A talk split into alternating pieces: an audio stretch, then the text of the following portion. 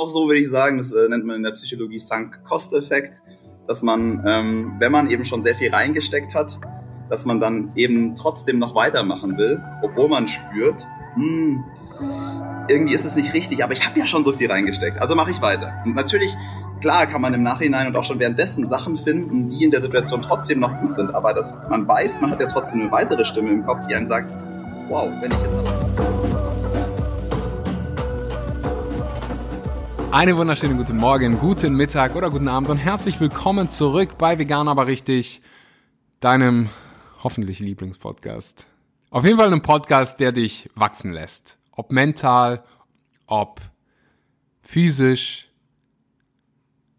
Der Podcast hat die Intention, dein Leben zu verbessern. Und die Episode, der heutige Gast, kriegt das auf jeden Fall hin. Aber bevor ich zum heutigen Gast und der Episode komme, komme ich zu einem passenden Zitat zu der Episode heute. Ob du denkst, du kannst es, oder ob du denkst, du kannst es nicht, du wirst auf jeden Fall Recht behalten. Henry Ford.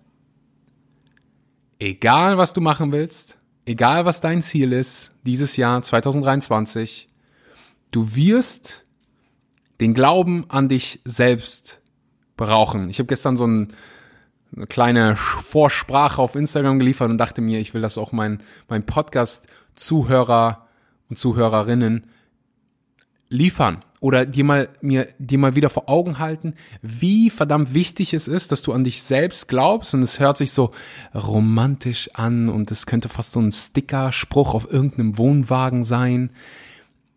Das Ding ist nur, also wenn wir uns das Zitat nochmal angucken, wenn du dir halt permanent einredest, dass du es nicht kannst, wenn du permanent nach Gründen suchst, warum du es nicht schaffst, dann wird das deine Realität sein. Du kannst es, also du hast die Möglichkeiten dazu. Ich meine, jeder von uns hat heute, du hörst den Podcast, du hörst gerade einen Podcast, wahrscheinlich mit deinem Handy.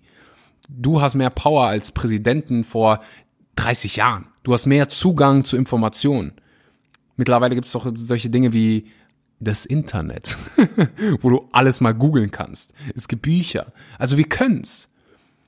Viele lassen sich aber einfach von ihrem eigenen Self-Talk, von ihren eigenen Glaubenssätzen, von ihrer limitierenden Konditionierung aufhalten und sagen dann halt einfach, oh, ich kann es nicht. Und es ist viel, viel einfacher zu sagen, ich kann es nicht und gar nicht erst anzufangen, als zu sagen,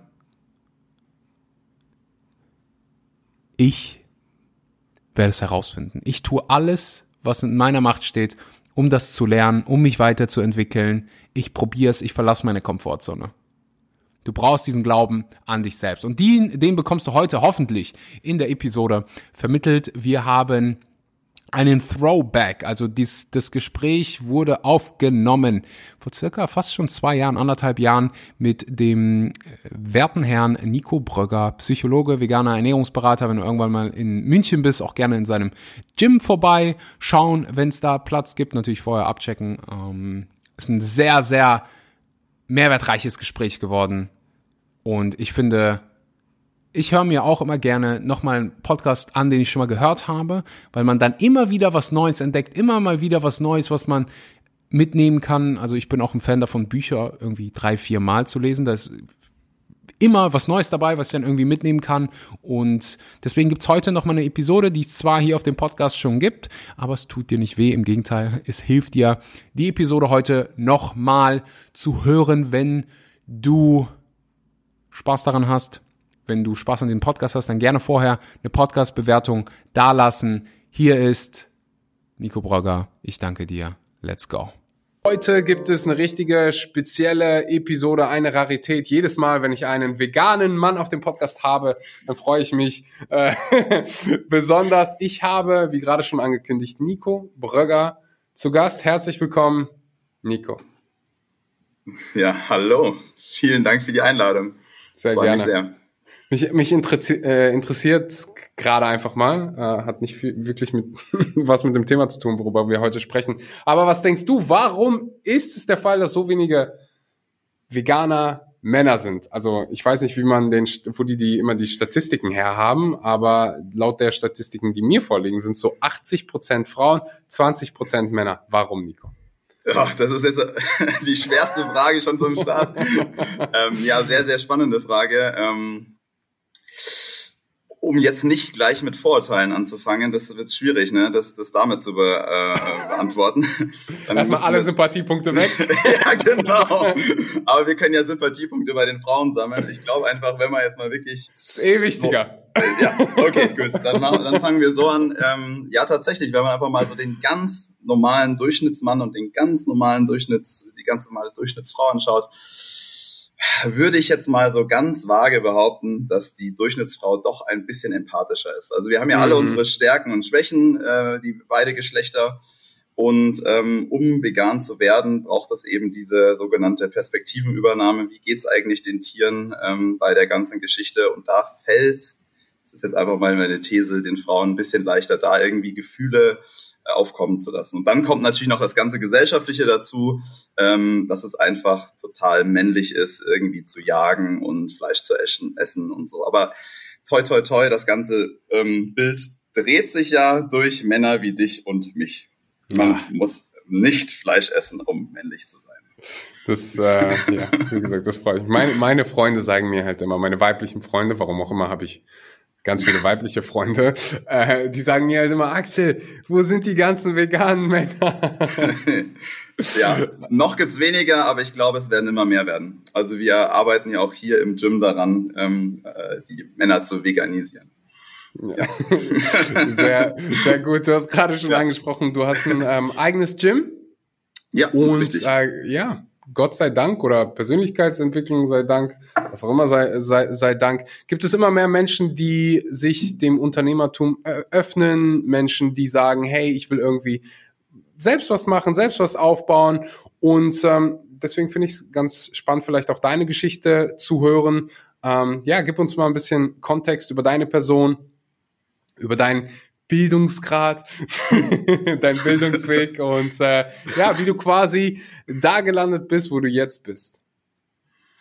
Hm, also ich habe schon immer gerne Sachen organisiert, das kann man mal sagen, so von klein auf, wenn ich so zurückdenke, ähm, mag ich einfach gerne organisieren, Partys schmeißen, wie auch immer, also irgendwas machen. Und ähm, das hat mir immer Spaß gemacht. Das war schon mal so, das ist das Erste, was ich so denke, auch schon während der Schulzeit. Ja, und dann habe ich ähm, ganz klassisch Abi gemacht und wusste aber trotzdem nicht so recht, was ich werden soll. Und habe dann, was macht man dann natürlich, ähm, ja, irgendwas mit Business studiert, angefangen. Das hat aber äh, nicht so lange gedauert, weil ich einfach gemerkt habe, ich bin, ich ja, das ist nicht das, was ich will. Ähm, hab, war aber dann schlau genug, nach zwei Semestern abzubrechen und habe aber schon währenddessen, und dafür war es auch wirklich gutes Studium, unter anderem natürlich, weil ich meine aktuelle Freundin dort kennengelernt habe. Das war wirklich äh, ein sehr wertvoller Schritt, diese zwei Semester. Aber auch, ähm, ich habe irgendwie, bin ich auf das Thema Psychologie gekommen und Sport habe ich auch schon immer gerne gemacht. Und dann habe ich mich einfach nochmal entschieden, umzustudieren. Ähm, genau, und habe dann mich nach ein bisschen überlegen, habe eben für Psychologie entschieden, weil ich irgendwie das Gefühl hatte, damit nochmal mehr Möglichkeiten zu haben als mit reinem Sportstudium. Und bin im Endeffekt auch sehr, sehr super, also wirklich richtig glücklich mit dem Studium gewesen, war auch eine schöne Zeit und habe auch gemerkt, dass das ähm, liegt mir sehr viel mehr. Und ähm, habe aber auch währenddessen gemerkt, ich will nicht unbedingt ähm, den, den typischen Psychologenberuf danach äh, machen, sondern irgendwie dann doch auch das mit dem Organisieren, mit dem selbstständig was machen. Ich habe währenddessen habe ich mich auch schon selbstständig gemacht. Tatsächlich seit dem ersten ähm, Semester Psychologie habe ich im Fitnessstudio als ähm, ja normaler in Anführungszeichen normaler Trainer gearbeitet. Ähm, habe meine erste Fitnesstrainer B-Lizenz gemacht. Das war halt immer noch mein Hobby nebenher.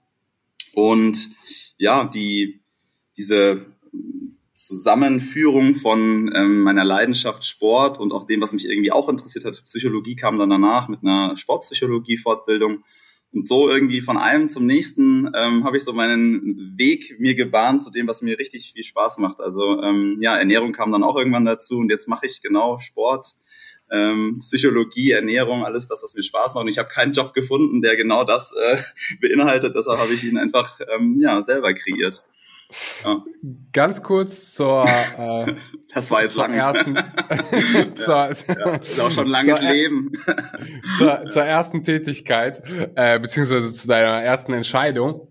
ja. dein Studium zu beenden, beziehungsweise den Studiengang zu ändern. Äh, wie, wie, hast du das hingekriegt? Also gab es bei dir da nicht dieser typischen Ängste, ah, habe ich jetzt hier meine Zeit verschwendet und was ist, wenn der andere Studiengang mir auch nicht gefällt?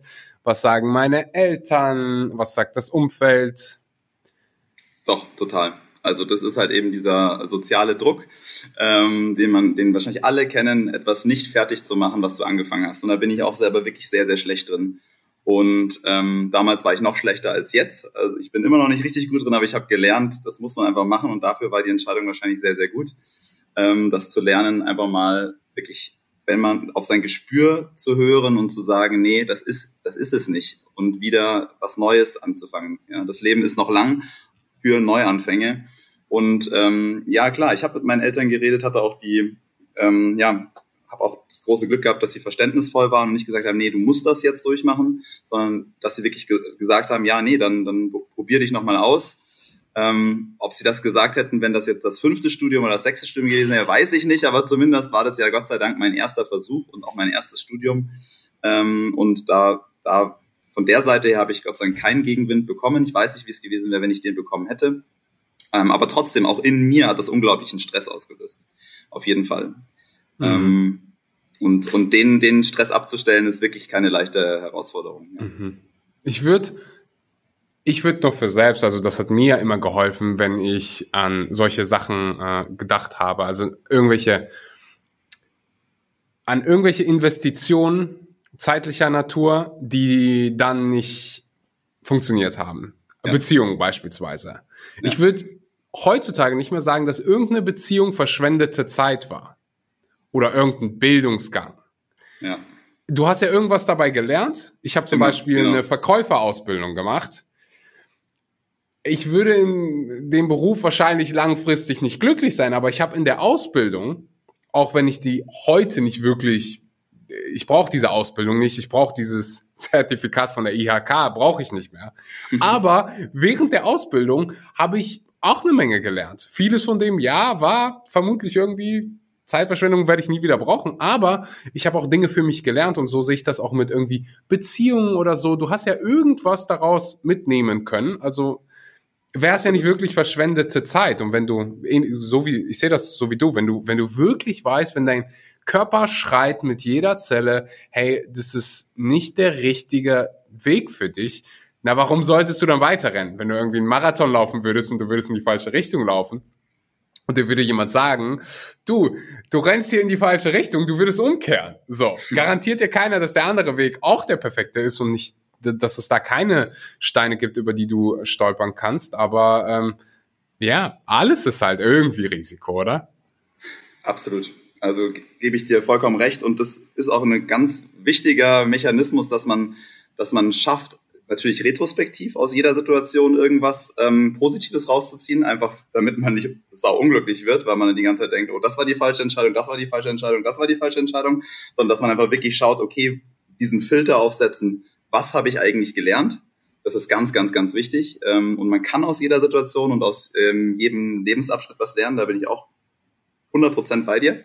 Mhm. Und gleichzeitig ist es aber schon auch so, würde ich sagen, das äh, nennt man in der Psychologie Sunk-Cost-Effekt, dass man, ähm, wenn man eben schon sehr viel reingesteckt hat, dass man dann eben trotzdem noch weitermachen will, obwohl man spürt, hm, irgendwie ist es nicht richtig, aber ich habe ja schon so viel reingesteckt, also mache ich weiter. Und natürlich, klar, kann man im Nachhinein und auch schon währenddessen Sachen finden, die in der Situation trotzdem noch gut sind, aber dass man weiß, man hat ja trotzdem eine weitere Stimme im Kopf, die einem sagt, wow, wenn ich jetzt aber in einer anderen Situation wäre, dann wären vielleicht noch viel mehr Dinge gut. Also man vergleicht mhm. ja immer in sich. So, was wäre denn, wenn ich jetzt gerade das und das hätte? Ja, das ist auch schon nochmal eine ganz spannende Sache. Und diese, diese Sunk-Cost-Effekt dann auch einfach mal, ja, zu sagen, okay, diese Investition bis dahin war gut oder war schlecht, wie auch immer. Ich habe trotzdem ein paar gute Sachen gelernt und ich gehe jetzt auch, bevor etwas zu Ende ist, weil ich auch gar nicht weiß, wann ist denn das Ende überhaupt, mhm. ich in eine neue Situation. Mhm das ist extrem schwer für viele Menschen. Ja, ja. ja. ja. Ist da natürlich auch ganz, ganz wichtig zu gucken, wie schmerzhaft ist, ist den Weg weiterzugehen. Wenn du jetzt eine Beziehung und nimmst, die total toxisch ist und man sich gegenseitig nur fertig macht und wirklich nicht mehr in einem Raum mit der Person sein kann. Na, hast wahrscheinlich schon viel investiert, aber äh, die Zukunft wäre wahrscheinlich viel zu schmerzhaft, als dass du sagen würdest, es würde sich lohnen. Ich, Klar. ich, ähnliches, meine, meine Freundin studiert ähm, gerade Psychologie und sie, Ah ja, cool. sie weiß, sie wird wahrscheinlich nicht, äh, also sie weiß ziemlich genau, dass sie nicht irgendwie als Psychologin oder so arbeiten würde. Aber sie ist fast schon fertig und hat das jetzt so realisiert, so in dem, in dem letzten Jahr und sagt jetzt, okay, ich habe jetzt noch zwei Semester. Es nervt mich jetzt nicht ultra und ich lerne ja immer wieder was. Und einige der Sachen machen mir auch Spaß, deswegen hat sie es ja angefangen zu studieren.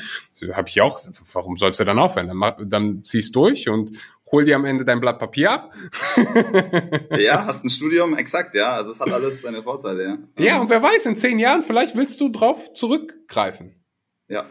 Ja, so viel, so viel zu, ähm, so, so viel zum, Studium. Zum, wir, äh, ja. und Leidensdruck und was wir schon alles eingesprochen haben, ja, genau. äh, kommen, kommen wir zurück zu dir. Also, Studium Ich habe hast du dann abgebrochen. abgeschlossen? Ich habe ich hab's geschafft. Ja, genau. Habe äh, neu gewählt, habe mich für Psychologie entschieden, was eine gute Entscheidung war. Das habe ich abgeschlossen und ähm, mich parallel aber auch schon selbstständig gemacht, weil ich irgendwie da durch Praktikas und durch andere ähm, ja, Experimente, sage ich jetzt einfach mal, so reingeschnuppert habe, wie könnte das Angestelltenleben aussehen. Ähm, hatte aber schon währenddessen mir ein bisschen was aufgebaut und einfach gemerkt, okay, das ist, das ist schon meine Leidenschaft und da will ich hin. Ja. Genau. Mhm. Was hat so dein Umfeld dazu gesagt? Als du dann hattest dann dein Studium, was Mhm. schon mal sch- schön ist, ähm, aber dich dann selbstständig zu machen, wie, wie waren so die Reaktionen da? Ähm, ja, durchmischt, aber ich würde sagen, im Durchschnitt schon auf jeden Fall positiv, weil es ist Mhm. etwas, was, glaube ich, ganz viele Menschen in sich tragen. Oh ja, der, der macht so seine ähm, Leidenschaft äh, zum Beruf. Ja, Mhm. also der, der Nico schafft das irgendwie. Ähm, aber ich habe das ja vielleicht nicht so zum Beispiel. Und, das ist jetzt, es ist schon ein besonderer Weg immer noch, auch gerade auch so, so, so früh sozusagen. Und nicht erst mal irgendwo zu arbeiten, ein bisschen Geld zu verdienen, sondern gleich zu sagen, ja, ich, ich setze das jetzt auf diese Karte und ähm, Oh wow, es ja, war dein erstes Ding. So, voll. Ja, ja, direkt. voll. Wie, wie alt Ja, warst ja. du da? Mm, ja, gut, ich, es war ja schon noch während dem Studium, ja, wo ich auf jeden Fall auch noch Unterstützung bekommen habe. Das, ähm, und das ist dann immer weniger geworden und das war ein fließender, äh, fließende Auslösung und wirklich nach, nach dem Studium war ich selbstständig und habe Geld verdient. Hm. Ähm, also das heißt, auch da waren meine Eltern mit involviert und das war, wurde abgesprochen und auch da waren sie wieder, weil sie gemerkt haben, ja, ich, ich krieg das hin, ich habe ja auch schon ein bisschen was ausprobiert, haben natürlich auch nochmal gefragt, bist du dir da sicher? Ähm, hier war es doch auch schon bei Praktikum äh, XY, da hat sie doch auch nicht schlecht gefallen. Oder was ist denn mit dem? Die waren doch auch nicht schlecht so, ja. Ähm, ohne irgendwelche Namen zu nennen. Und ähm, ja, aber es war mir eigentlich relativ klar, dass, dass ich das nicht will. Und ich glaube, wenn du selber von etwas überzeugt bist und auch gute Argumente hast und das auch einfach ausstrahlst und auch deinen Eltern gut verkaufen kannst und dir selber erstmal gut verkaufen hast, also musst dir selber sicher sein, dann, dann funktioniert es. Ähm, ja, und wie gesagt, ich bin da froh, dass die, die Steine, oder es waren keine Steine, die mir in den Weg gelegt wurden, die waren sehr, sehr klein. Das waren nochmal kritische Nachfragen, auch natürlich von hier dem einen oder anderen Freund, so, hm, oh, das ist aber mutig, ähm, äh, ja, ob ich mir da sicher bin und so. Aber im Endeffekt hat mich das ja nur bestärkt, ja, weil ich, klar, habe ich mir darüber Gedanken gemacht, ob ich mir da sicher bin. Und es war jetzt keine, keine Hals-über-Kopf-Entscheidung. Ich habe das sehr gut abgewegt. Ähm, Psychotherapieausbildung, ja oder nein, da habe ich nicht nur einmal drüber äh, geschlafen. Ähm, Mhm. Anstellung, ja oder nein? Soll ich diese Bewerbung, ich hatte auch schon ein, zwei Bewerbungen geschrieben, soll ich das jetzt abschicken? Für was entscheide ich mich jetzt eigentlich? Ähm, ja, aber dieser Prozess, ich bin sehr froh, dass ich den Prozess durchlebt habe und dass ich eben auch schon einen gewissen Erfolg, einen kleinen Erfolg in der Selbstständigkeit hatte. Das hat es mir auch leichter gemacht. Also, dass man da Mhm. auch schon in der Selbstständigkeit ein bisschen positives Feedback bekommen hat, dass das funktioniert, dass das funktionieren kann und wie, wie funktioniert es denn dann erst, wenn du mit, mit dem, ähm, mit, mit Vollgas durchstartest, also ohne das Studium nebenher. Ähm, Mhm. Und darauf hatte ich einfach Lust, das zu erfahren. Und ähm, das ging dann ziemlich schnell gut. Ja. Meinst du, das wäre ein guter Ratschlag für alle, die vielleicht nicht mehr so jung sind und irgendwie schon einen Job haben und sagen, ah, weißt du, der Job ist so okay, erfüllt mich nicht wirklich krass, äh, ist sicher, sicheres Einkommen, ich will irgendwie was anderes machen. Ich habe zum Beispiel Bock auf Ernährungsberatung. Ich will, Mhm. ich interessiere mich schon für Ernährungsberatung und so viele sind hier, die sich für Ernährung Voll. interessieren. Ich, Ja. ich will das jetzt ähm, ich will Menschen einfach helfen.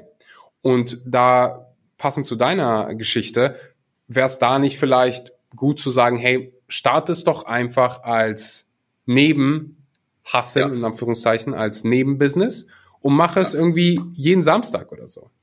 Ja, absolut. Also wäre auch mein, mein Ratschlag, auch wenn das im, immer ein bisschen schwierig ist, weil man nicht in die Person direkt sich reinfühlen kann, wie es jetzt gerade ist, finanziell mhm. und irgendwie so. Aber generell glaube ich schon, dass man auch wieder, wo wir von Durchschnitten reden, vorher auch schon eher sicherheitsliebende Menschen unterwegs sind und wir alle haben auch irgendwie mal so ne, ein bisschen finanzielle Themen und ähm, genau, und dann da würde ich auch jedem sagen, behalt doch erstmal den sicheren Hafen, der bringt dir Geld, der bringt dir vielleicht eine Versicherung. Ähm, und ähm, also eine Krankenversicherung und dann schau mal, ob du vielleicht irgendwie am Tag zwei Stunden investieren kannst für dein für dein zweites Standbein. Und da gibt's ja wirklich tolle Ausbildungsmöglichkeiten wieder, ja. Also ähm, ja, Ernährungsberater-Ausbildung kann man wunderbar parallel machen nebenher oder am, am Wochenende und dann ja. mal schauen, ob man mit einem oder zwei Kunden aus dem Freundeskreis startet. Und wenn das läuft, dann hat man schon die ersten positiven Feedbacks wieder und dann wird man weiterempfohlen und das wächst langsam, aber sicher, dann dauert es vielleicht zwei Jahre. So what? Ja, und irgendwann kommt vielleicht der Punkt, wo man sagt, okay, und jetzt alles auf eine Karte, ich gehe zu meinem Chef, ich will nur noch ähm, 50 Prozent arbeiten. Und dann, ja, ähm, ja vielleicht äh, lässt er das sogar zu. Und wenn nicht, dann kann man immer noch sagen, ja gut, nee, dann, dann probiere ich es wirklich 100 Prozent, weil das ist meine ja. Leidenschaft. Ja, mhm, ein Schritt nach dem anderen. Ja, so ein bisschen genau, exakt, ja. passend zum Fitnessstudio, oder? So, wenn Voll. du zum ersten Mal hingehst, du schmeißt dich nicht direkt an die 100 Kilogramm Bank drücken, äh, du arbeitest dich langsam hoch. Ja, ja. So, und im besten Fall, ja, im besten Fall suchst du dir jemanden, der äh, schon weiß, wie man 100 Kilo Bank drückt oder wie man, wie man dorthin kommt, genau. Wie man ja, dorthin genau. kommt. So, und genau. dann sparst du dir eine Menge Zeit. Aber wie du gerade gesagt hast, ist natürlich ein individuelles Ding. Der eine hat gerade mehr finanzielle Ressourcen als der andere. Der einige Menschen sind, also ich bin so ein Typ, ich mir tut's gut, diesen Stress zu haben, all in zu gehen. Ich weiß mittlerweile, yeah.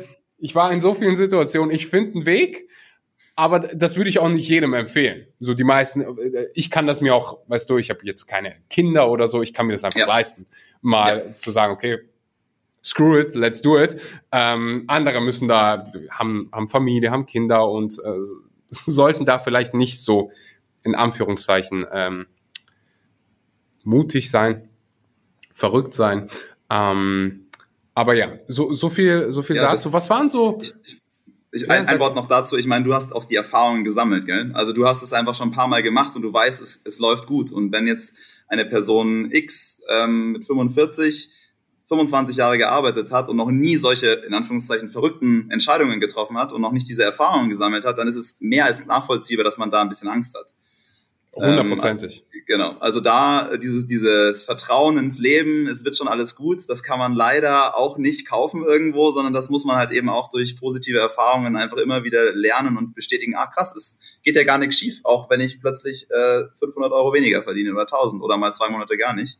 Ja. Ähm, mit, mit diesem Stress können, kann man als Selbstständiger vielleicht umgehen, weil man das gelernt hat. Ähm, aber jemand anders, der halt regelmäßig am Monatsende immer sein Gehalt bekommt oder am Anfang, keine Ahnung. das ist, ähm, ja. Äh, ist auf jeden Fall ein anderes Game, äh, definitiv. Ja, ja, voll, voll, ja. Und ja, also bei mir kam es wirklich, als ich, ich hatte ja, habe ja auch eine Ausbildung gemacht, alles ganz klassisch und dann habe ich irgendwann alles abgegeben, was ich an Besitztum hatte, alles verkauft und bin reisen gegangen. Und da ja, habe ich so zum ersten, das war so einer der besten Dinge, die ich für die Selbstständigkeit hätte machen können, weil es mir gezeigt hat, so komplett alle Angst genommen. So, Axel, ich könnte ein glückliches Leben unter, in irgendeiner Hütte in Timbuktu, keine Ahnung, wo Timbuktu ist, aber ein glückliches Leben führen mit, mit einem Rucksack und genug zu essen. So. Und die meisten, die in Deutschland leben oder so in der westlichen Welt, haben ja diese, Sicherheit von, hey, du hast genug zu essen, du hast ein Dach über dem Kopf. Vielleicht kannst du dir nicht mehr das teure Auto leisten, vielleicht kannst du das nicht. Aber so, du würdest einen Weg finden und das ist so einer der schönsten Geschenke, äh, ja, das die das spüren, dir ja. geben kann. Einfach mal Absolut. zu verstehen, hey, ja. ich brauche gar nicht so viel, um wirklich zu überleben und glücklich zu sein. Gibt dann ja. wahrscheinlich eine Grenze, ich habe es ja angesprochen, so mit Essen und Trinken. Ähm, das sind so Sachen, da solltest du genug von haben, ansonsten wird das ein Einfluss auf dein, auf dein Wohlbefinden sein. Aber ob du dann also ich würde Menschen raten, so, du kannst lieber 30.000 Euro jedes Jahr verdienen, aber was machen, was dir wirklich Spaß macht, wo du Bock drauf hast, als ja. 70.000 Euro und du gehst zur Arbeit und hast schon keinen Bock und sitzt den ganzen Tag am Schreibtisch, wo du einfach keinen Bock drauf hast und hast du nicht gesehen. Also gibt doch Leute, die Absolut Spaß. Nee. Ähm, ja, da sind wir bei dem Thema, was ist, was ist Leben, ja? Also was, was, was, was definiere ich darunter? Wie will ich eigentlich meine Zeit, die sehr begrenzt ist und sehr kostbar, wie will ich die verbringen? Mhm. Und ja, das. Äh, was, was gab's so für dich, was waren für dich die größten Herausforderungen, gerade am Start? Ich bin mir sicher, es gab eine Menge, aber so gerade, gerade am Start, wo du, ähm, ja, dein ähm, Business aufgezogen hast, war das damals schon die, äh, Athletikstudio? Studio? Ja? Äh, nein, nein, war es nicht. Ich habe mit ähm, klassischem Outdoor-Training und Events und Workshops angefangen. Das heißt, ich hatte noch keine Fixkosten, was ähm, retrospektiv sehr, sehr wertvoll war. Und ähm, ich, ich habe mich da aber auch, ja, ja, auch ich habe mich dafür sehr aktiv entschieden, jetzt nicht gleich irgendwie ein eigenes Fitnessstudio. Das war damals während der Studienzeit noch ähm, fernab von meinen Gedanken. Also das war schon irgendwo in meinem Kopf, dass ich mir mal so ein Happy Place bauen möchte, wo mhm. Leute hinkommen und wo ich irgendwie mein Ding machen kann und ähm, ja, wo ich irgendwie alle meine Interessen einfließen lassen kann, so, ein, so einen Ort schaffen. Und das muss nicht unbedingt jetzt hier die Athletikstube sein. Diesen Gedanken habe ich immer noch. Ich will den Gedanken auch noch mal größer ähm, werden lassen und, und auch noch mal einen weiteren Happy Place um mich rumbauen irgendwo. Ähm, aber damals war das einfach auch finanziell noch gar nicht machbar und ich hatte auch noch nicht die, die, die Reichweite. Ich habe mir halt einfach, hm, und da sind wir jetzt bei, dem, bei der größten Herausforderung, du musst erstmal Kunden haben. Also ich, ich wusste, ich bin jetzt schon gar kein so schlechter Trainer. Ähm, ich habe das jetzt seit während dem ganzen Studium fünf Jahre gemacht, habe mir es in Fitnessstudios abgeschaut. Ich habe gesehen, wie der Standardkurs funktioniert. Ich habe selber viel trainiert. Ähm, ich bin nicht unkreativ, das heißt, ich mag es auch irgendwie mit Gruppen irgendwie kleine Spielchen zu machen und so. Also ich hatte schon genug Ideen, wie man ein gutes Gruppentraining macht, aber ähm, über meine fünf bis zehn Freunde hinaus, mit denen ich ab und zu mal draußen im Park trainiert habe, ist es jetzt auch noch nicht gewachsen. Und das ist die größte Herausforderung gewesen, ähm, sich da eine Reichweite aufzubauen. Ähm, oder halt einfach jemanden zu finden, der mit dir trainieren will, warum auch immer, ja.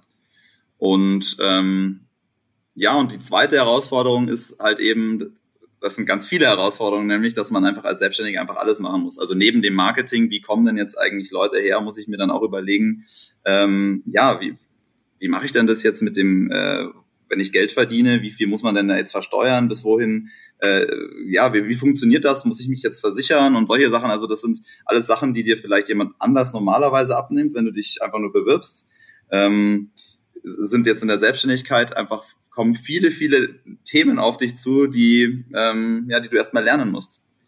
Und ähm, ja, da, und die Zeit kosten. Mhm. Was würdest du dir, wenn, wenn du die Möglichkeit hättest und ähm, zurück in die Zeit gehen könntest, würdest du dir irgendwas sagen, hey, mach das anders? Und die, die hm. Antwort, Normalerweise, oft höre ich die Antwort. Aber das hat mich so wachsen lassen und so wachsen. Ja, mhm. okay. Aber äh, wenn du jetzt einfach den Fehler verme hättest vermeiden können oder hättest irgendwas anders machen können, gäbe es irgendwas, wo du sagst? Mhm. Ja, also ich habe sicher viele kleinere Fehler gemacht, aber ehrlich gesagt waren die alle nie so krass gravierend, wo ich sage, oh krass, also da, das war echt, das war echt richtig blöd, ähm, weil ich eher langsam das Ganze gemacht habe. Also aus meiner Sicht heraus bin ich schon sehr, sehr langsam und sehr konstant irgendwie gewachsen ähm, in, in meiner persönlichen Entwicklung und, und, und beziehungsweise nee, ja, also in der gesamten Entwicklung meiner, meiner, meines ähm, ähm, Trainerdaseins war das alles sehr, sehr konstant und progressiv. Ähm, aber man könnte, ich glaube, man könnte das Ganze sogar sehr viel schneller machen, als ich das mhm. gemacht habe. Ich habe es auf die sichere Art und Weise gemacht und habe immer mal hier und da ein bisschen reingeschaut, mal hier eine Fortbildung besucht, mal da und immer schon auf auf dem aufgebaut, was ich schon hatte. Und so würde ich es natürlich jedem raten, der Zeit hat, wenn man das jung, so wie ich gemacht habe, aus, aus dem Studentendasein, ähm, wie soll man es anders machen? Ähm, jetzt so, jetzt sind es ja mittlerweile auch schon wieder fast zehn Jahre ins Land gegangen, würde ich sagen, jetzt gibt es auch noch viel mehr Leute, auch wie mich, die diese ganzen Erfahrungen gesammelt haben, was es eigentlich einfach braucht dafür. Ähm, jetzt retrospektiv würde ich auf jeden Fall mir nochmal jemanden suchen und da ein paar tausend Euro investieren und dann wäre ich nochmal fünf Jahre wahrscheinlich schneller in meiner Athletikstube gelandet, in meinem Happy mhm. Place. Ohne, dass ich jetzt die ganzen Erfahrungen dazwischen niedermachen will. Also es war trotzdem eine tolle Zeit oder so, wenn ich sage, ich will ins Geld verdienen kommen und ich will irgendwie, ich hatte als meine Vision irgendwie diesen, dieses eigene Happy Place, was ich schon gesagt habe, dass ich mir den bebaue, den hätte ich theoretisch schon, ähm, den hätte ich theoretisch schon mit wahrscheinlich 2,23 haben können. Also mhm. einfach schon mal ein paar Jahre früher, wenn ich wenn ich jemanden gehabt hätte, der mir gesagt hat, du, ich habe das auch gemacht, ich war auch selbstständig, ähm, jetzt hol dir bitte sofort einen Steuerberater und nicht erst in fünf Jahren, ähm, investiere hier, mach mal, nimm mal das Geld in die Hand und mach mal hier ein, äh, eine gescheite Facebook-Seite und nicht irgendwie so ein bisschen äh, rumgedruckse mit, mit deinen Handyfotos da. So, keine Ahnung, ja, also das, ja. Äh, also quasi Mentor, Trainer. Ein Mentor, ein Coach, wie auch immer, ja. Also ich glaube, das, das wäre, das wäre wahrscheinlich ja. sinnvoll, retrospektiv, um schneller zu wachsen, wenn du das möchtest. Ja, ähm, ja, ja. Genau. Das ist so auch so meine, meine Antwort, die ich mir selbst quasi geben würde. Such also, dir jemanden, der schon das hat, was du machen willst, was du haben willst und äh, du kannst dir eine Menge Schmerz ersparen.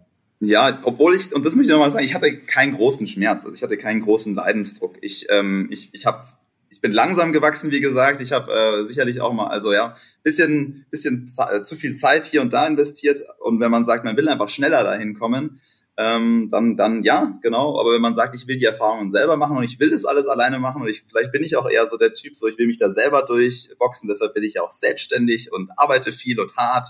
So, das sind ja auch so Attribute irgendwie, mhm. die man äh, sich selber gerne sagt. Dann, ähm, ja, dann ist es vielleicht auch ganz gut selber die Erfahrungen zu machen und da auch mal ein bisschen gegen eine Wand zu laufen. Ja. Mhm. ja. 60 Sekunden, um Danke an die Sponsoren der heutigen Episode zu sagen. Das ist zum einen, das bin ich selbst, Elevating Leaders für alle Ernährungsberater und Ernährungsberaterinnen, Personal Trainer, Coaches, die ihre Leidenschaft zum Hauptberuf machen wollen, die ein Business daraus aufziehen wollen, die Menschen helfen wollen. Für euch habe ich Elevating Leaders ins Leben gerufen. Da zeige ich dir alle alle Tools, die du brauchst, um deine ersten Kunden zu gewinnen, um langfristig ein funktionelles Business zu haben. Ich bringe dir alles bei, was ich in den letzten neun Jahren Coaching gelernt habe. Wenn du die Episode jetzt hörst, trag dich einfach mal für ein kostenloses Erstgespräch ein. Den Link findest du unten in der Podcast-Beschreibung. Der zweite Sponsor ist Vivo Life. Wenn du auf der Suche bist nach veganen Nahrungsergänzungsmitteln, dann bist du bei Vivo Life an der richtigen Stelle. Alle Produkte, und deswegen arbeite ich mit Vivo Life zusammen, sind unabhängig, laborgeprüft. Alle Produkte sind frei von Pestiziden, Herbiziden, Fungiziden, Schwermetallen, PCBs. Mit dem Code Axel kriegst du 10% auf deine erste Bestellung. Du findest auch unten einen Link. Wenn du schon Kunde bist, immer gerne über meinen Link bestellen, dann supportest du den Podcast und machst das Ganze hier möglich. Jetzt geht's weiter mit der Episode wir haben jetzt ganz viel oder du hast ganz viel so von der Trainerperspektive gesprochen. Äh, mhm. wie kam Ernährung und gerade auch vegane Ernährung in das ganze Konzept hinein?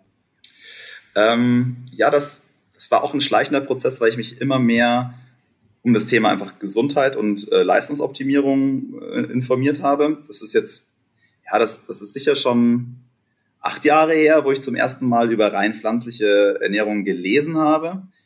Ähm, und ja, dann im Endeffekt war es war es dann schon irgendwann eine Entscheidung von heute auf morgen. Ich, es war immer in meinem Hinterkopf, aber es war auch gleichzeitig in meinem Kopf meine, Aus, meine Trainerausbildungswissen. So, äh, wir brauchen Putenbrust, Brokkoli und Reis, um mhm. gut Muskelmasse aufzubauen. Und das, ich mhm. bin auch in dieser Bodybuilding-Szene sage ich mal, das war so die, die, die, die ersten fundamentalen Ausbildungen, die ich besucht habe, auch Richtung Ernährung. Äh, Trainer B-Lizenz hast du gemacht, oder? B-Lizenz ist das so, ja, genau. Das ist ja, so ein bisschen. Habe ich auch da übrigens gemacht. Ja. Ah, sehr gut. Da ja, erinnere genau. ich mich noch, dass da, dass da eine Prüfung gab. Das war so die Anfangszeit, glaube ich, wo, wo ich mich mit veganer Ernährung äh, auseinandergesetzt habe. Und da gab es diese eine Prüfungsfrage, äh, Multiple Choice und welche der folgenden Lebensmittel ist eine gute Kalziumquelle?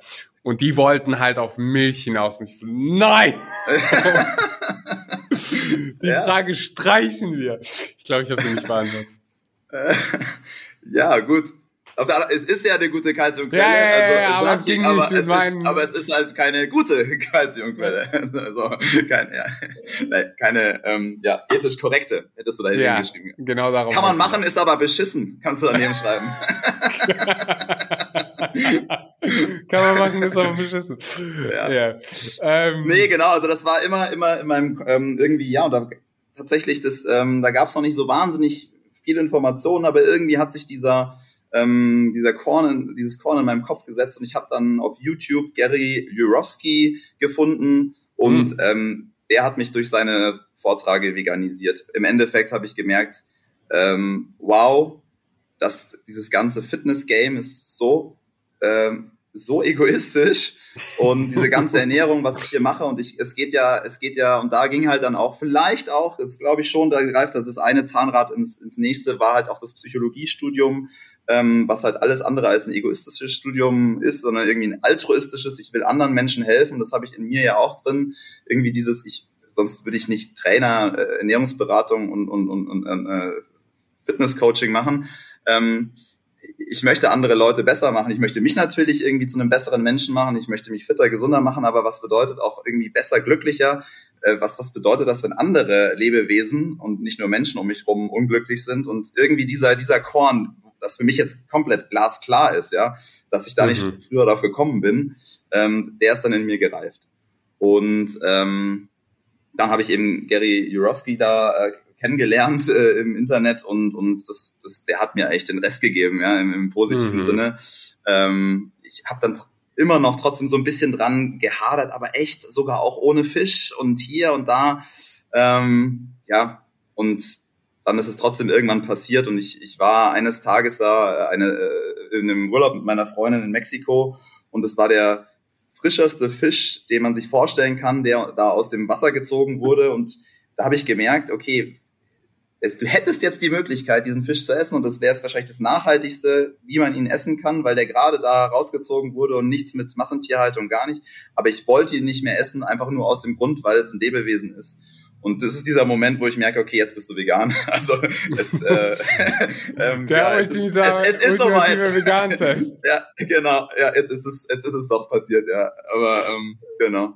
Ja, Ja. Ich, ich hatte das sogar so weit, also eine ziemlich ähnliche Geschichte. Wir waren auf dem Boot auf den Malediven Mhm. und da kam so ein Riesen, ich glaube, was Thunfisch? Ein Riesenfisch war einfach tot, ähm, aber relativ frisch tot am, am Wasser. Und äh, die Locals, also wir saßen auf dem Boot, die Locals haben probiert, den Fisch rauszuziehen, aber die sind halt alle sehr, sehr klein und haben es einfach nicht hingekriegt mit einem Arm. Und dann haben die mich gefragt, kannst, kannst du helfen? Und ich so, hä? Äh, nee, ich bin vegan. Die so, ja, aber ist doch schon tot. Ja, okay. Und dann habe ich das Ding rausgezogen, riesengroß, also wirklich ultra schwer. Das war, keine Ja, Ahnung, ja, so 25 Riesenviecher. Ja, ja. Riesending. Und Mhm. abends haben die mir dann aus, ja, in deren Sicht Respekt, aus Anerkennung gesagt, hey, hier, der Teil des Fisches, der gehört dir, den kannst du essen. Und ähm, mein, mein bester Freund, der, der nicht vegan ist, hat mir dann gesagt, so, okay, erklär mir jetzt mal bitte ethisch, warum du jetzt diesen Fisch nicht essen kannst. Mhm.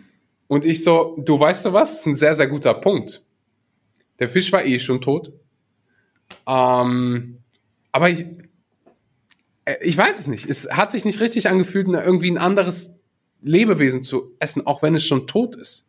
So, Ja. ich würde auch kein Stück Fleisch essen, wenn ich wüsste, das Tier ist eines natürlichen Todes gestorben. Keine Ahnung, für mich fühlt es sich einfach innerlich nicht richtig an. Würdest du irgend, würde dir jetzt ein Grund einfallen, warum es ethisch verwerflich sein könnte, außer dass es um ein anderes Lebewesen hält- geht? Ja, weil es halt eklig ist.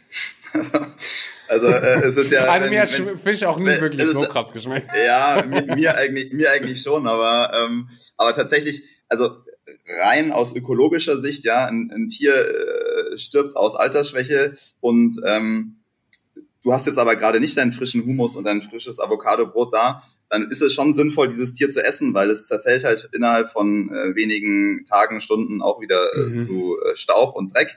Das heißt also, es kann gegessen werden, aber es ist halt irgendwie, es fühlt sich nicht gut an. Ja, also als mhm. als kompletter Veganer möchtest du halt einfach kein ähm, kein Tier, kein anderes Lebewesen essen, genauso wie man auch ähm, seinen besten Freund, wenn er tot umfällt, nicht isst. Also das ist, das mhm. macht man ja, also ein anderes Leben, aber in einer anderen Situation im, im, im Überlebensmodus würdest du höchstwahrscheinlich deinen besten Freund, wenn er gerade stirbt, äh, danach auch essen, weil du da, wenn, falls du keine anderen Möglichkeiten ja. hast. Also ja, das ja. ist, aber wir haben halt die Auswahl, ja, wir haben halt so die Auswahl zwischen, nee, fühlt sich nicht gut an und wow, fühlt sich mega gut an, weil das ist eine Pflanze und das ist äh, mega lecker. Mhm. Ähm, ja. Ja, ja, ja. Das ist ja, das machen Menschen tatsächlich. Also sich, äh, kennst du diese eine Story, wo da war das ein Flugzeugabsturz? Ich glaube, das wurde ja. auch verfilmt. Da mhm. gab es einen ja, ja. Äh, Riesenprozess in den Medien, weil äh, Menschen, ich weiß nicht mehr wo und genau in welchem Ort das ist, kann jeder mal hier selber recherchieren. Mega bekannte Geschichte. Die haben sich dann diesen Flugzeugabsturz oder so, die waren auf jeden Fall irgendwo, wo es mega kalt war, nichts zu essen, ja. ähm, gestrandet. Und die haben dann wirklich entschieden, wer gegessen wird und wer nicht. Und ja, äh, spannend, sich, ja. Ja, und wurden danach äh, bestraft für Kannibalismus. Ähm, ja, ich weiß nicht, wie wir zu dem Thema gekommen sind. Das sind, ja, das sind Ex Extremsituationen, aber die zeigen ja eben, dass, dass die so weit weg von der Realität sind. Wir haben ja alle Entscheidungen der Welt. Also wir, wir können halt einfach, wir können halt entscheiden. Und ähm, ja. wir haben nicht, wir haben gerade nicht äh, Kampf ums nackte Überleben, äh, und, und da kann man dann einfach den, den Fisch seine Ruhestätte, so, so wie man es halt irgendwie gerne hätte, ja, und, und seinen besten Freund auch schön beerdigen und sagen, Ruhe in Frieden und wir sehen uns hoffentlich bald wieder. Ähm, und dann muss man nicht noch an ihm, an ihm rumknabbern, ja, also ja. wenn man sich anders entscheiden kann. Ja, das Argument ja. zieht dann zieht dann nicht mehr. Also das hört man ja ganz oft. Ah, früher. Da, guck mal, wie wir früher gelebt haben. Da hättest du als Veganer gar keine Chance gehabt. Ja, okay, ja, aber jetzt ja, nicht vielleicht. mehr früher. Jetzt ist jetzt. Genau. Ja. So. Genau.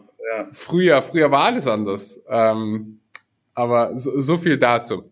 Ja, Luxusproblem, wir, wir waren bei, genau. Na, voll. Wir waren, so glaube ich, bei deiner äh, veganen äh, bei deinem veganen Umstieg bei Gary ja. Jurowski, den du angesprochen ja. hast. Jeder, der mal reinschauen will, ich glaube Gary Jurowski und eine lebensverändernde Rede, irgendwie sowas. Wenn ja. ihr den Namen eingibt, dann äh, werdet ihr es finden. Super gut auf. Ähm, ich, ich glaube, the, the, the best speech you will ever you, you will ever have seen oder irgendwie sowas. The best, ja. Yeah.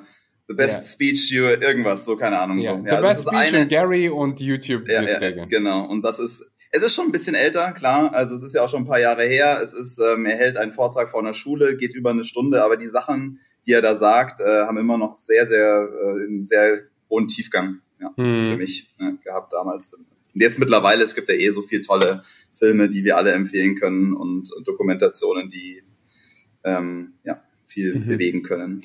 Okay, also dann hast du quasi im Prinzip gesagt, so jetzt mache ich auch, äh, jetzt beschäftige ich ja, mich mit veganer Ernährung, ernähre mich genau. vegan nach dem äh, Mexiko-Urlaub. Das war der offizielle äh, Vegan-Tag. Der komplette. Und, Davor war natürlich schon so ein bisschen dieses On-Off, so ein bisschen Switchen, vielleicht nur ein bisschen mhm. Fisch mal hier und bei Ausnahmen, genau. Und dann muss man sich natürlich ähm, als jemand, der sehr gesundheitsbewusst ist und, und, und irgendwie auch sportliche Leistung bringen will, da muss man sich einfach um äh, gesunde Ernährung kümmern, beziehungsweise habe ich da vorher schon gemacht, aber jetzt nochmal mehr. Wie kriege ich denn trotzdem nochmal alle Nährstoffe? Ähm, ja, wie schaut das mit dem Protein denn jetzt genau aus? Das ist ja immer das allergrößte, die allergrößte Sorge von uns Männern. Und ähm, genau. Und, und wie kann ich auch halt eben auch schauen, ja, Eisen zum Beispiel, wenn man jetzt wirklich gar keinen Fisch mehr isst, äh, gar kein Fleisch mehr isst, so solche, solche Themen, die mir auch damals schon bewusst waren, welche Nährstoffe sind es denn wirklich, die dann so tierischer Ursprung sind? Kalzium haben wir vorher angesprochen, wenn man jetzt gar keine Milchprodukte äh, mehr zu sich nimmt. Also wie, wie klappt das? Und das habe ich ziemlich in Eigenrecherche gemacht, ähm, auch so ein bisschen zu, intuitiv, würde ich sagen manchmal, aber trotzdem dann auch immer, immer ähm, akribischer geworden und auch da langsam. Auch da würde ich jetzt retrospektiv im, im Gespräch fällt es mir auf, ähm, würde ich wahrscheinlich sagen, in dem Moment, wo ich entschieden habe, und es ist ja jetzt auch ähm, ja doch sechs, gute sechs Jahre her, dass ich vegan bin, ähm, da jemanden mir, mir zu holen und zu sagen, jetzt sag mir, wie es ist, ja, ähm, das ist einfach, sich da mal auszutauschen über mehrere Stunden. Auch diese Möglichkeiten gibt es jetzt heute, aber auch damals hätte es dies gegeben. Es gab ja schon damals äh, schlaue Menschen, die noch mal länger vegan waren und auch äh, sich schon damit beschäftigt haben, mhm. ähm, sich da jemanden an die Seite zu holen und zu sagen, hey, wie, wie macht man es denn eigentlich sinnvoll? Ähm, das, das wäre sicher auch noch mal ein kleiner Lifehack gewesen. Es ist nichts passiert. Ich fühle mich super fit. Ähm, auch da, ich hatte nie irgendwelche Menge. Ich habe von Anfang an dann auch angefangen, Blutuntersuchungen zu machen, was ich auch jedem natürlich äh, empfehle. Ähm, so, aber man hätte sich auch da wieder viele Recherche und so sparen können. Mit dem Aber, ich glaube halt, die Eigeninitiative ist auch immer cool. Also das, wenn, wenn man Zeit, ich, das ist ja mein Job gewesen, irgendwie als Fitnesstrainer, als Coach, wenn man Bock da drauf hat, zu recherchieren, zu gucken und hier und da, dann, dann soll man es selber machen. Aber wenn man sagt, ich will, ich will eigentlich einen anderen Job machen und ich will jetzt einfach nur vegan werden, dann ähm, ja, sollte man deinen Podcast hören, andere Podcasts hören, sollte man äh, sich eine, vielleicht sogar einen Coach holen, ähm, ja, oder selber eine äh, Ernährungsberaterausbildung machen. Das kostet ja auch nicht mehr die Welt und dann lernt man wirklich richtig, richtig viel. Ja. Mhm. Okay, dann im nächsten Schritt hast du, also als du dich dann quasi so im Eigenstudium damit beschäftigt hast, ähm, was ich übrigens auch größten, größtenteils gemacht habe. Gott sei Dank habe ich mir die richtigen, von Anfang an die richtigen Quellen gesucht. Ähm, ja. Dann bist du immer mehr mit dem Thema vertraut gewesen und ein bisschen vorgespult kommen wir zur Vegan Masterclass, äh, über die ich dich kenne. Ich habe ja Sebastian Kopien äh, hier auf dem Podcast schon gehabt. Ich ähm, ja ab und zu habe ich mal so mit ihm äh, Kontakt folge seinem Werdegang und ich glaube als ich ihn das erste Mal auf dem Podcast hatte, da äh, wurde das gerade gelauncht, also die Vegan Masterclass. Und jetzt gerade habt ihr ja eine äh, zusammen gemacht. Vielleicht kannst du ein bisschen darüber ähm, erzählen und was das Ganze, für wen das Ganze so geeignet ist. Ja, absolut. Ähm, vielen Dank. Also ich bin großer Fan der Vegan Masterclass. Wer es noch nicht kennt, äh, vielen Dank, dass ich dafür Werbung machen kann. Ich finde halt Kochen ist eins der aller, aller wichtigsten Sachen, aller der wichtigsten Themen, wenn man vegan werden muss, dass man einfach die Fähigkeit hat zu kochen. Und mhm. die Vegan Masterclass ähm, ist halt eine absolut äh, geniale Online-Plattform von Sebastian ähm, und beinhaltet äh, sehr, sehr viele Kochkurse und ähm, über wirklich italienische Küche, über Backkurse, über ähm, ja die die Essential-Kurse, aber eben auch mit äh, Nico Rittenau eine Nutrition Masterclass, wo man auch da richtig geile Informationen finden kann. Und unser neuestes gemeinsames ähm, Produkt. Das ähm, fällt so ein bisschen aus der Reihe. Das ist jetzt die erste Fitness Masterclass mit Sebastian und mir. Und auch die ist richtig, richtig cool geworden für alle Veganer ähm, oder Teilzeit-Veganer, die richtig, richtig fit werden wollen. Mhm. Ähm, ja, also wir haben hier mh, hm, eine, eine richtig schöne Synergie geschaffen von einem Kochkonzept, was sich in den Alltag integrieren lässt. Also wirklich einfache, aber trotzdem super leckere Gerichte und eben auch ähm, ernährungsoptimierte Rezepte, was ich gerade angesprochen habe, dass man eben nicht suchen muss, okay, was beinhaltet denn alles, sondern die Rezepte sind wirklich tippitoppi, die beinhalten einfach alles. Ähm, äh, Protein optimiert, äh, etwas Fett reduziert. Ähm, und also diese, dieses Ernährungskonzept geht dann Hand in Hand in ein Trainingskonzept, was ich eben auch entwickelt habe. Und das Trainingskonzept ist angelegt als 30-Tages-Challenge. Das heißt, man kann sich wirklich mal so einen, so einen Ruck geben und sagen, okay, ich ziehe das jetzt mal so als Kickstart einen Monat lang durch, 30 Tage, ernähre mich nach dem Konzept, trainiere nach dem Konzept. Ähm, die Trainingspläne kann man auch gleichzeitig nochmal abstimmen, je nachdem, was man erreichen möchte, ob man ein bisschen generelle Fitness, Kraftausdauer aufbauen möchte, ob man ein bisschen mehr Muskelmasse aufbauen will, ob man ein bisschen beweglicher werden will oder ob man alles auf einmal haben will. Also auch da ist nochmal ein bisschen Flexibilität ähm, je nachdem natürlich auch, wie viel Zeit man investieren kann und möchte. Ähm, ja, und gleichzeitig, ja, also ich, ich kann jetzt noch ewig weiterreiten. Es ist ein richtig um, um, umfangreiches Produkt geworden, ähm, mit, mit sehr viel Videos, äh, Mitmachtrainings, einem eigenen Trainingsplan, wenn man das möchte, Einzelvideos, dass man auch wirklich nochmal eine richtige Technikschulung bekommt in den einzelnen Übungen. Da steckt richtig viel Zeit und Wissen drin. Also wer Bock auf sinnvolles Training und leckere Ernährung hat, sollte sich das mal anschauen. Ja, ich packe natürlich den Link dazu unten in die Podcast-Show Notes. Jeder, der da eine Subscription holt, kriegt auch Zugang zu den anderen Videos? Exakt. Also das ist das Coole. Das, das ist, ist weil das ist unglaublich. Krass. Ja, also es ist Ähm, wirklich zu einem so fairen Preis. Ähm, Ja, also wenn ich einmal in Berlin auswärts essen gehe, dann habe ich mehr bezahlt als, äh, als, als man hier monatlich zahlt. Genau, es ist eine Oh, monatliche wow. Subscription. Genau, es ist eine monatliche Subscription und man hat dann eben äh, Zugang zu allen Masterclasses und unter anderem eben auch zu dieser neuen Fitness Masterclass, die wir jetzt Mhm. gemacht haben. Ja, genau. Mega, mega. Ganz kurz vielleicht dazu zum, zum, zum Coaching. Ähm, was sind so typische Fehler, die du bei deinen Kunden immer wieder siehst? Ich bin mir sicher, die sind schon äh, sehr, sehr weit, äh, bevor die zu dir kommen. Ähm, aber vielleicht so ein paar Tipps, so ein paar wiederholende Fehler, die du immer wieder siehst, wenn es welche Mhm. gibt. Ja, also auf jeden Fall so ganz klassisch, da fühlen sich sicher auch viele angesprochen, ist, ähm, man will zum einen stärker werden, man will zum einen richtig intensiv trainieren, aber zum anderen möchte man aber auch gerne abnehmen und total shredded sein. Und in einem Kaloriendefizit äh, irgendwie ultra hart zu trainieren, das funktioniert nicht lange. Also das ist, da sagt der Körper sehr schnell, äh, nein, danke. Also dass man da sich so ein bisschen fokussiert, dass man erstmal sagt, hey, ich trainiere eine Zeit lang richtig intensiv, gebe meinem Körper aber auch zumindest das, was er braucht oder vielleicht sogar ein bisschen mehr, dass ich gescheit aufbauen kann. Wenn wir jetzt so vom klassischen Bodybuilding ähm, ja, Ablauf sprechen und dann zu sagen, okay, jetzt mache ich vielleicht mal ein bisschen Halbgas und äh, esse ein bisschen weniger, um auch äh, ein, zwei, drei, vier Kilo abzunehmen. So ein bisschen konsekutiv ähm, zu dem Ganzen zu folgen und zu sagen, jo, so machen wir das. Das ist, ähm, das ist wirklich einer der, der größten Dinge, da auch äh, ja einfach auch strikt und ähm, am Ball zu bleiben, ja. Ähm, zu sagen, ja, nee, nicht heute so, morgen so, sondern ich mache das jetzt mal eine Zeit lang. Und da Mhm. sehe ich auch die große Chance eben eines Coachings, dass der, dass der dir auf die Finger schaut und sagt, okay, wie viel hast du denn gegessen? Wie viel hast du denn trainiert? Mhm. Ähm, sind wir, ja. Auf jeden Fall, das ist äh, großes Thema.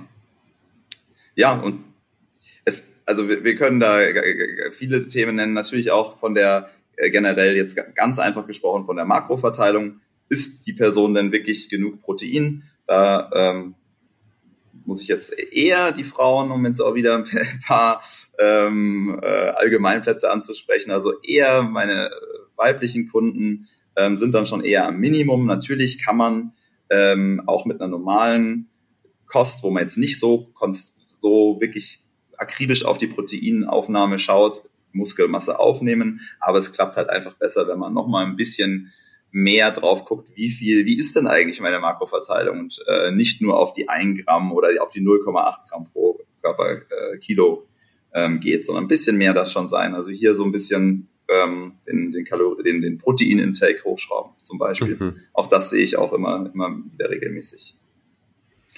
Wunderbar. Ja, und als eine ja, letzte hau gerne raus. Genau, ja, ein paar, alle paar guten Dinge sind drei, oder? Genau, letzter ganz konkreter Tipp. Ähm, einfach nicht intensiv genug trainieren.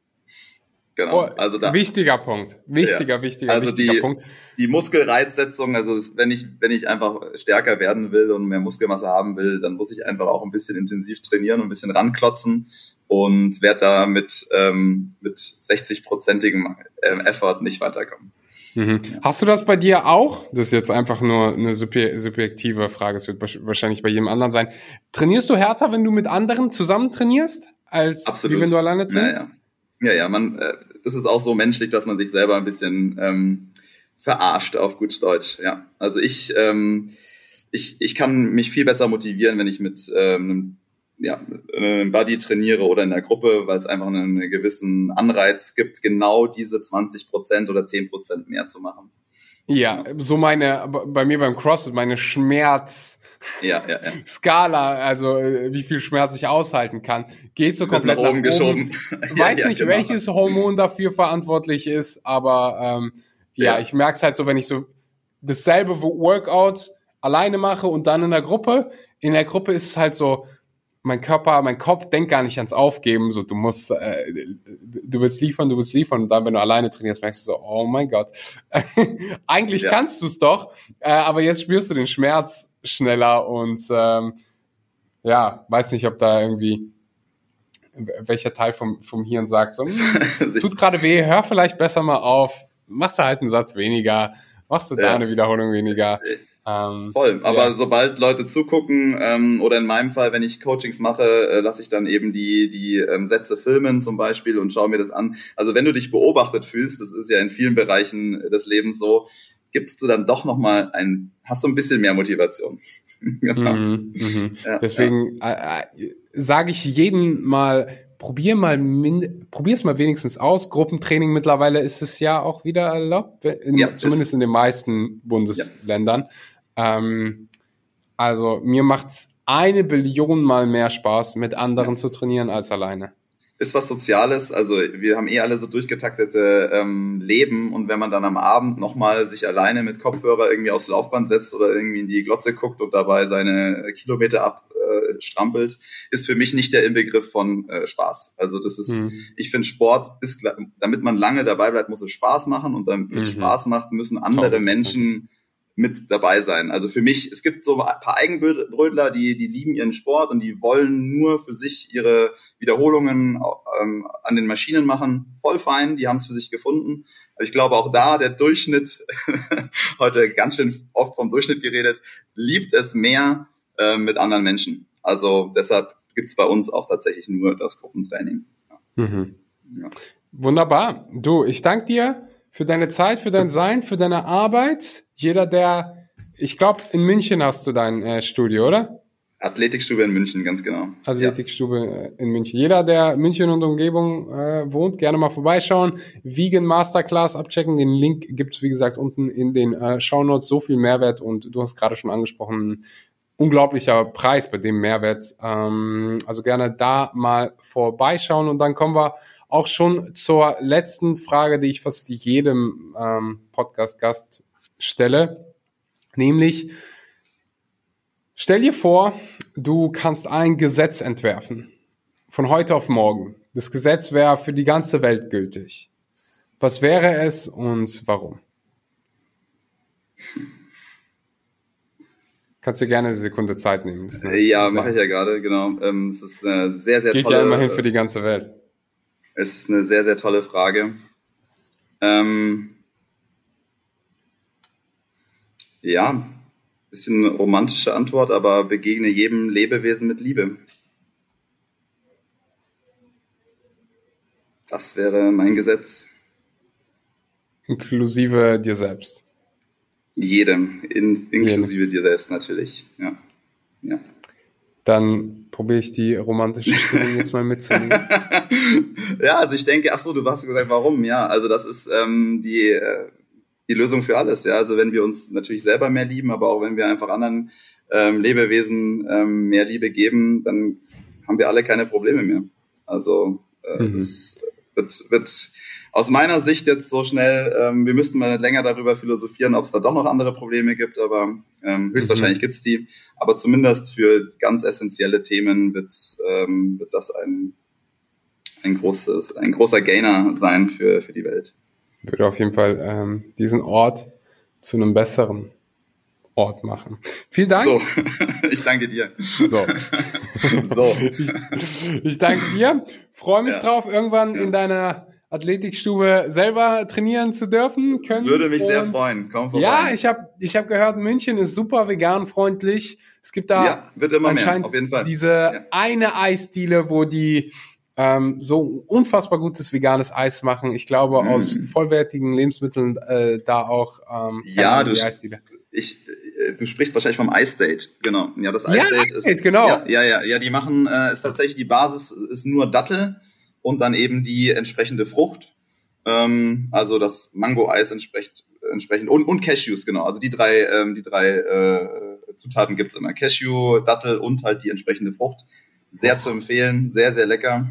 Ähm, und wir haben auch eine unglaublich gute, ich kann hier ein bisschen auch Werbung machen, ähm, unbezahlt natürlich, äh, geile Pizzeria, eine vegane Pizzeria in München. Ähm, wer sie noch nicht kennt, geht vorbei. Dr. Drooly heißt die. Ähm, Un unfassbar. Am besten in der Kombination. Holt euch ein Eis äh, und dann geht's um Pizza oder andersrum und dann na, mehr braucht's nicht. Erst ja. gehst du trainieren. Erst ja, gehst du in die Athletikstufe. Dann, holst du dir die Pizza und dann dein Eis. Genau. Und, und das am besten noch mit einer äh, Gruppe. So. Exakt. Ja, dann haben wir eigentlich ähm, die Zusammenfassung geliefert des jetzigen Gesprächs. Oder? das ist alles, was hängen geblieben ist. Alles klar, Nico. Ich äh, sage einen wunderschönen guten Morgen, guten Mittag oder guten, Mittag, äh, guten Abend. Und äh, bis zum nächsten Mal. Bis bald. Und das war Nico Brögger. Ich hoffe, dir hat die Episode gefallen. Ich hoffe, sie hat dir Mehrwert gebracht. Falls das der Fall war, teile sie gerne auf Social Media. Teile sie mit gerne ein paar männlichen Freunden. Wir brauchen einfach mehr männliche Veganer, weil einige aus der Community hier gefragt haben, wann es das nächste Retreat gibt. Bald ist die Antwort also bis jetzt. Es gibt eins im Mai, aber das ist restlos ausverkauft. Wir arbeiten mit Hochdruck daran, für diesen Sommer noch ein, zwei Retreats zu machen. Ein Retreat ausschließlich für Männer und eins für sowohl Frauen als auch Männer. Du kannst dich jetzt schon mal auf die Warteliste eintragen, dann wirst du als erstes benachrichtigt, wenn es dann Plätze gibt. Ich freue mich drauf. Link findest du unten in der Podcast-Beschreibung. Vielen Dank fürs Zuhören. Vielen Dank für ja, deine Zeit heute mal wieder. Ich freue mich auf die nächsten Episoden. Bis dahin.